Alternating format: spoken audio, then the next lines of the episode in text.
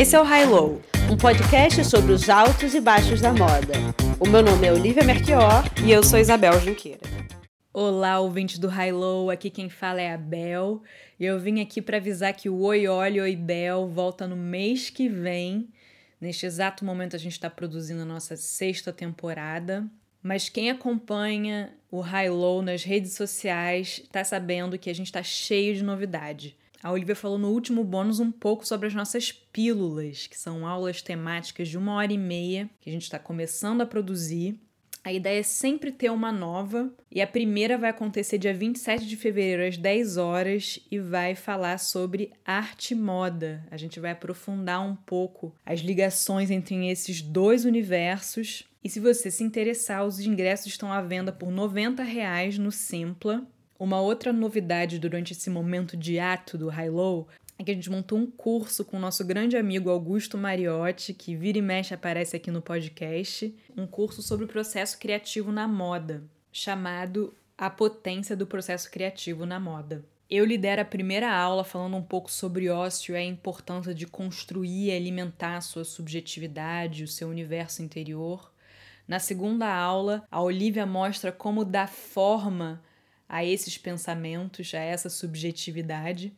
E na terceira aula, o Augusto fala sobre a entrega, o momento de entrega, botar o filho no mundo.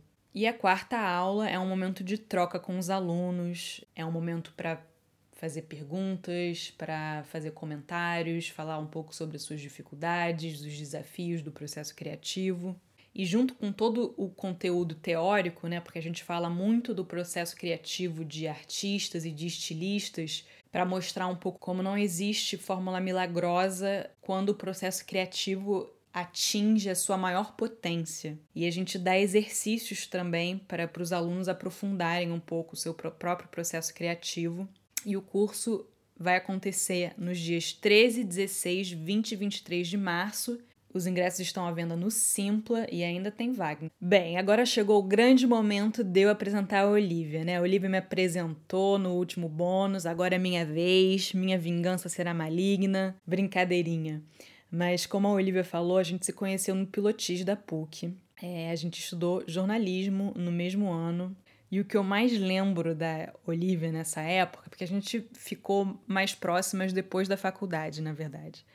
E eu lembro muito bem do corte de cabelo da Olivia. Isso era o que mais me chamava atenção, porque vocês sabem que a inquietude de espírito da Olivia se manifesta sempre capilarmente, porque Toda semana é um corte diferente, ou pelo menos uma cor de cabelo diferente, e ela já era assim desde o início dos anos 2000. O corte de cabelo dela é, parecia. tinha uma forma de, de tigela, sabe? Tipo uma, alguma coisa entre a Inés Varda e um corte de índio. E apesar de ser um dos meus centri, centros de interesse, nunca, nessa época, nunca passou pela minha cabeça trabalhar com moda. E a Olivia, ela já vivia, já respirava moda dia e noite. E é muito impressionante como ela sempre pensou o mundo sob o prisma da moda. Eu lembro que nessa época ela era assistente da Emilian Duncan, grande figurinista da Globo, então ela fazia figurino para novela, para filme. Eu lembro vagamente da marca dela. Né? A Olivia já teve uma marca chamada Porcos, que até desfilou na Casa dos Criadores. Mas depois da faculdade eu, eu vim morar aqui em Paris, vim estudar e depois comecei a trabalhar. E foi nesse momento que a nossa amizade se aprofundou, né? Primeiro porque a Olivia foi estudar em Londres, na Central St. Martins. Depois, quando ela voltou para o Brasil, ela começou a tra ela trabalhou para várias marcas em várias posições, mas uma dessas posições era comprar tecido. Então ela ia muito para a China, para a Índia. Ela sempre fazia escala em Paris e a gente se encontrava. Depois Olivia virou coordenadora da Premier Vision na, na América Latina, então tinha que vir para cá duas vezes ao ano. E assim foi indo, assim ela foi construindo a carreira brilhante dela na moda. Depois ela começou a fazer consultoria para várias grandes marcas, Melissa, Lene.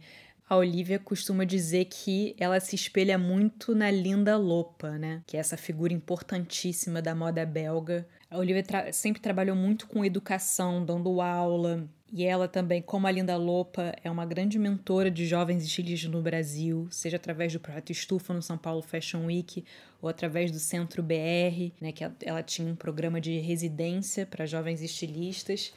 Mas ela ainda tem um trunfo na manga, que a Linda Lupa não tem, que a Olivia, como vocês sabem, é uma grande comunicadora. Às vezes, durante as gravações do High Low, ela se empolga tanto, ela fala com tanta paixão sobre moda, que eu nem sei o que dizer depois quando ela acaba de falar. E eu posso afirmar com todas as letras que a Olivia é a pessoa que eu conheço que mais ama moda. Eu acho que isso transparece nas nossas pílulas, nos nossos cursos, nos episódios do High Low.